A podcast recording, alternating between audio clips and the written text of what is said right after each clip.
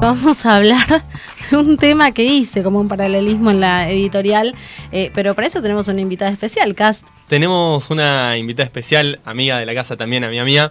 Eh, Valen Zenocrati es una joven militante hoy en día del movimiento que se, se está formando, se formó en Mendoza y que creo que cada vez tiene más adherentes y más gente que le interesa escuchar porque es algo que me parece que en Argentina se ha escuchado muy poco, tal vez en San Luis con Rodríguez Sá en algún momento que, que, planteaba cosas similares, pero un movimiento así que esté movilizando tanto a la gente como está pasando en Mendoza, como es el movimiento justamente del Mendo Exit, como, como está pasando ahora, pocas veces por lo menos yo lo he visto, así que bueno, Valen, muy bienvenida eh, a Día L. Buenas noches, ¿cómo andan? Hola, muy bien, yo la escucho un poquito bajito a Valen, ¿vos nos escuchás bien, Valen? Yo los escucho perfecto. Si quieren hablo más fuerte porque tengo problemitas con el micrófono del teléfono. ah, ok. Bueno, puede, que yo también esté un poquito sorda, pero eh, sí, te escucho bajito. No sé si ahí me pueden subir un poquito el... ¿No? Ok. Bueno, vamos, vamos. Ahí estamos. Bueno, bienvenida, Valen. Tenemos un montón de cosas de, de qué hablar. Es increíble esto, porque es verdad, como decía acá eh, fuera de, Rodríguez Sá, yo no había escuchado algo así, o no sé dónde vivía. Un, movimiento separatista, secesionista, o como se le quiere decir acá en Argentina, nunca lo, nunca lo vi. Jamás. Y, y nos interesa saber cómo comenzó esto y por qué comenzó fundamentalmente. Eh, sí, Mendoexit inicia con Hugo Lariquia, más que nada. Él es el precursor de todo esto. Eh, y no es como lo pintan, digamos, de nos vamos a independizar y vamos a hacer un país aparte. Eh, sino que es más bien exigirle a la nación que se cumplan los permisos delegados en la Constitución Nacional, que claramente no se cumplen y Mendoza termina siendo una delegación que mantiene la matanza, cuando claramente la provincia no está para eso es más que nada exigir eso. Eh, después, si no se cumplen, eh, se verá, pero no es independizarse del país. Ok, bien, vamos a ir aclarando punto por punto porque eh, medios muy importantes dijeron, quieren dejar Argentina, yo dije, por favor, nos quedamos sin Malbec. No. Claro. No, Impuestos al vino, otro más. Por favor, no, con lo que me gusta, no, una broma que hacemos. Pero, ¿qué, ¿qué, qué, se fue generando desde este planteo? ¿Hubo alguna respuesta del gobierno, de, de, de alguien que les diga, no, paren, sentémonos a hablar, aunque sea? ¿Pasó algo de esto? Eh, no, no, o sea, el gobierno provincial, tanto como nacional, no han mostrado indicios. Eh, pero sí el Mendo Exit se va a presentar elecciones bajo el nombre de Éxito eh, para pelear dentro de la legislatura y los distintos órganos que ya existen y están formados. Y un poco viniendo... Sí, vale.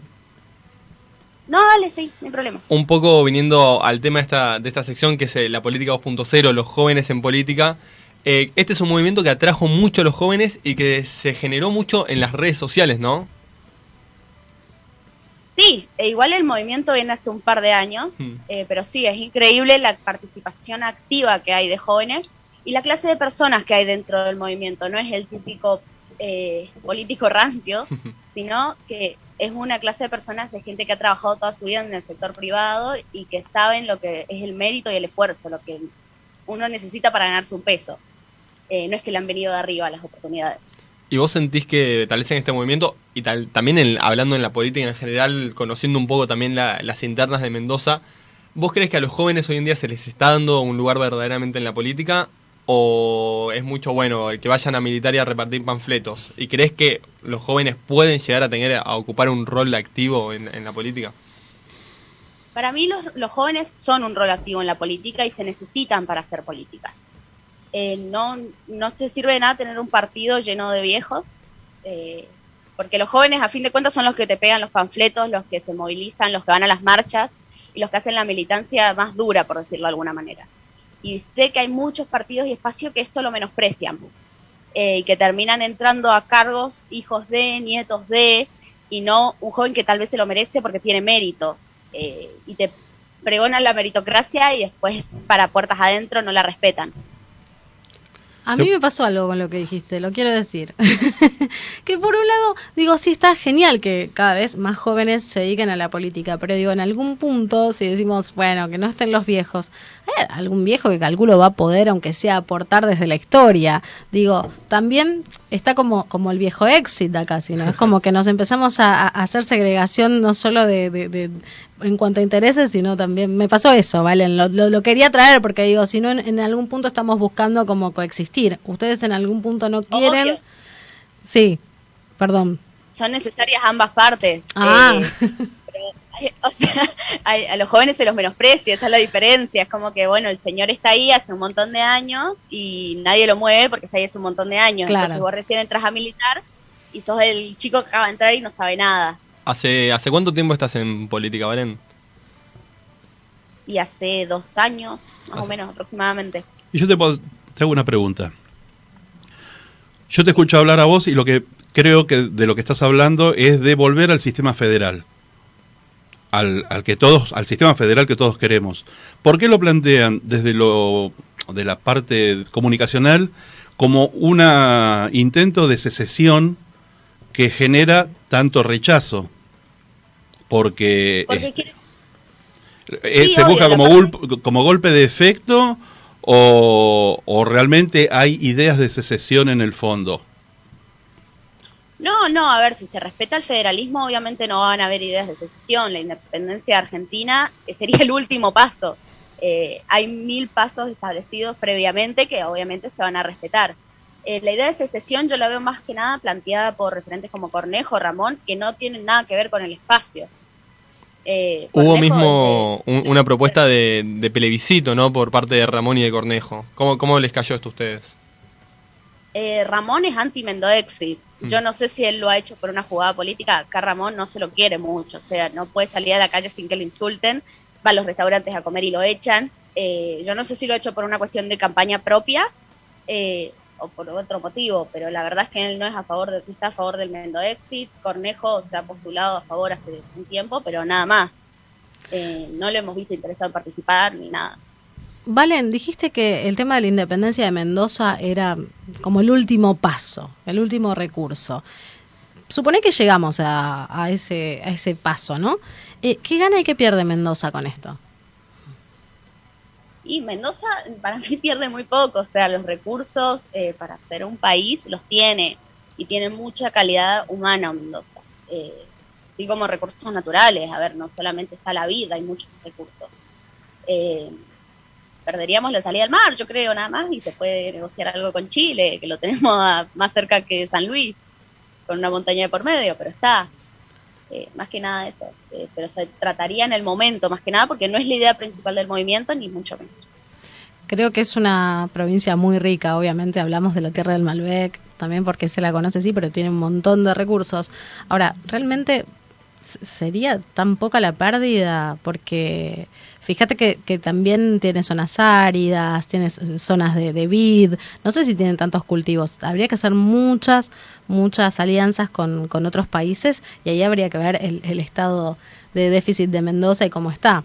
Esperemos, a mí yo no quiero que se vayan. No, Y, y, los conflictos que surgirían. Absolutamente. Y, y es interesante saber ustedes que hablan de que quieren recuperar recursos, que es lógico que Mendoza maneje sus recursos, pero por ejemplo tienen el conflicto en el río Atuel, con el cierre del agua a la provincia de La Pampa, que es parte de la cuenca del Atuel y que tiene derecho a recibir agua. Y hasta ahora los gobiernos de Mendoza en, los en el último medio siglo se han negado a abrir las compuertas. Están con el conflicto en el río, este, en Portezuelo del Viento, en el río, en Río Grande, este, con el tema del...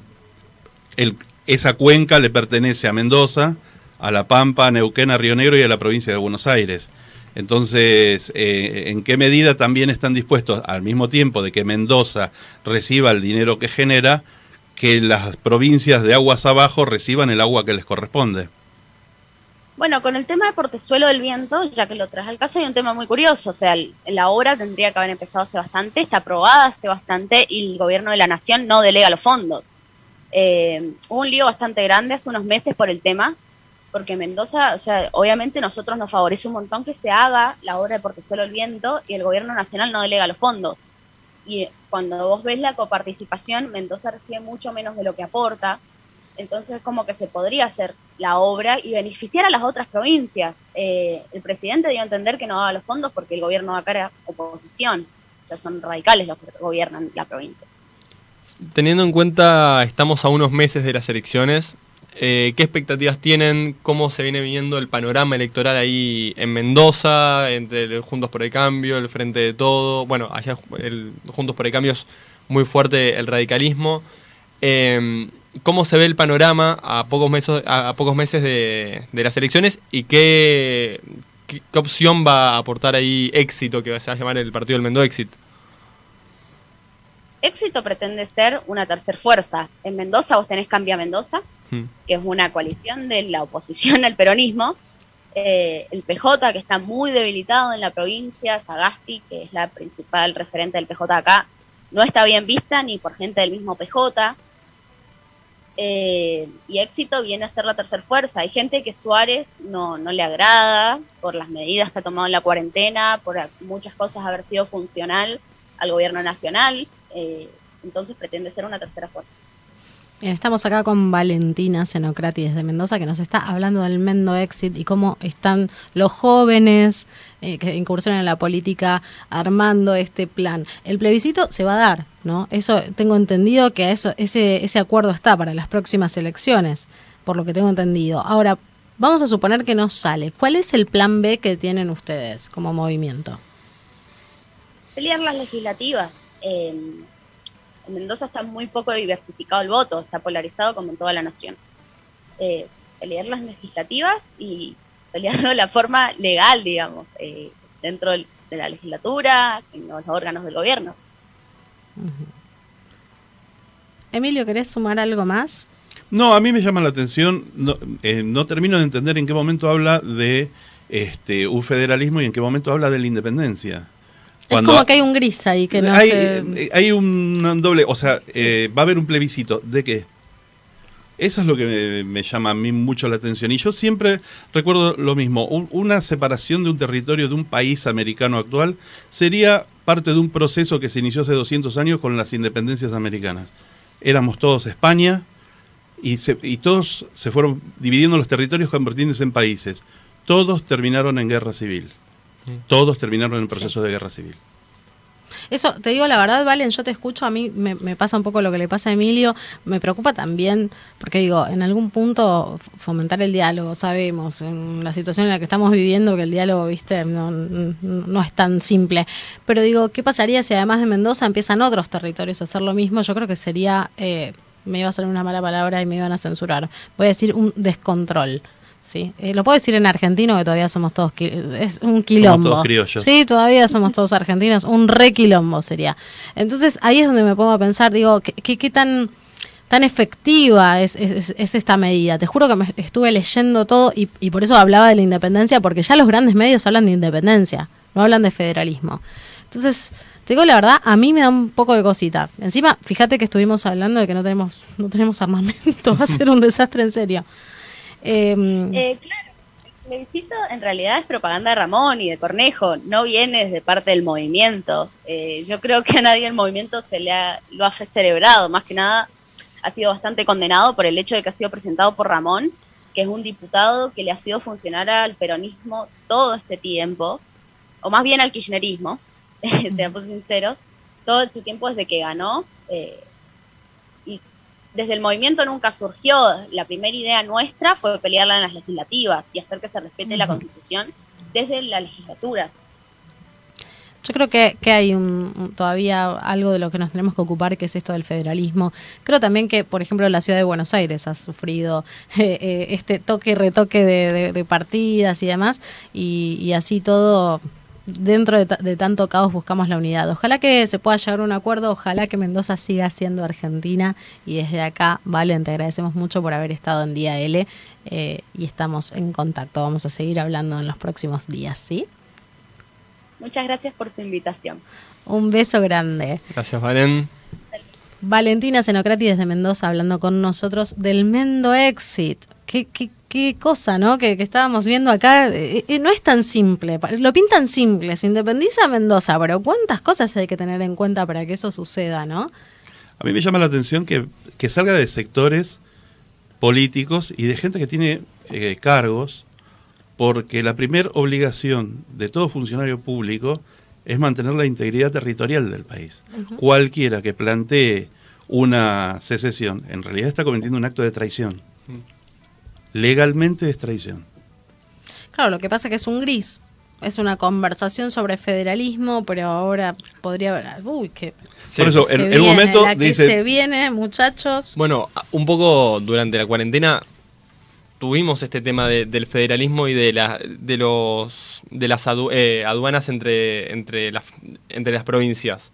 Entonces, las aduanas no, perdón, las fronteras entre las provincias. Entonces, esto también creo que es un tema que en Argentina se viene hablando. Bueno, el tema de la coparticipación, que es algo histórico eh, de lo mal que funciona. Entonces, creo que el tema del federalismo es un tema que es más que es muy importante para Argentina y el cual no estamos debatiendo más que decir palabras y hablar que es un gobierno federal y todo eso. Entonces, me parece que cuando empecemos a hablar de un verdadero federalismo, eh, son cambios que le van a tener mucho desarrollo, sobre todo a las provincias de- del interior y a toda la riqueza que ellas pueden aportar. Cas, te banco, pero bueno, soy coach. ¿Viste? Eh, La importancia de las palabras. Cuando hablas de independencia, a mí, yo, perdón, Emilio, en esta estoy re con vos, me pasa esto, que empiezo a pensar esto de la secesión, de, de, de todos los, lo vuelvo a decir en argentino, de los quilombos que se pueden armar. Y la verdad que es, que es eh, me parece que requiere de una reflexión mucho más importante, mucho diálogo, llegar a esa instancia, más allá de que hay un montón de pasos previos, según nos dijo Valen, me parece que invita a la reflexión por ahí como nación, a ver qué es lo que no estoy brindando, que bueno, la autocrítica ya sabemos en qué lado queda, me parece que es fundamental empezar a abrir espacios de diálogo, porque así como Mendoza seguramente habrá otras provincias, y si nos empezamos a separar todos juntos, ¿sabes lo que va a ser esto? Un descontrol.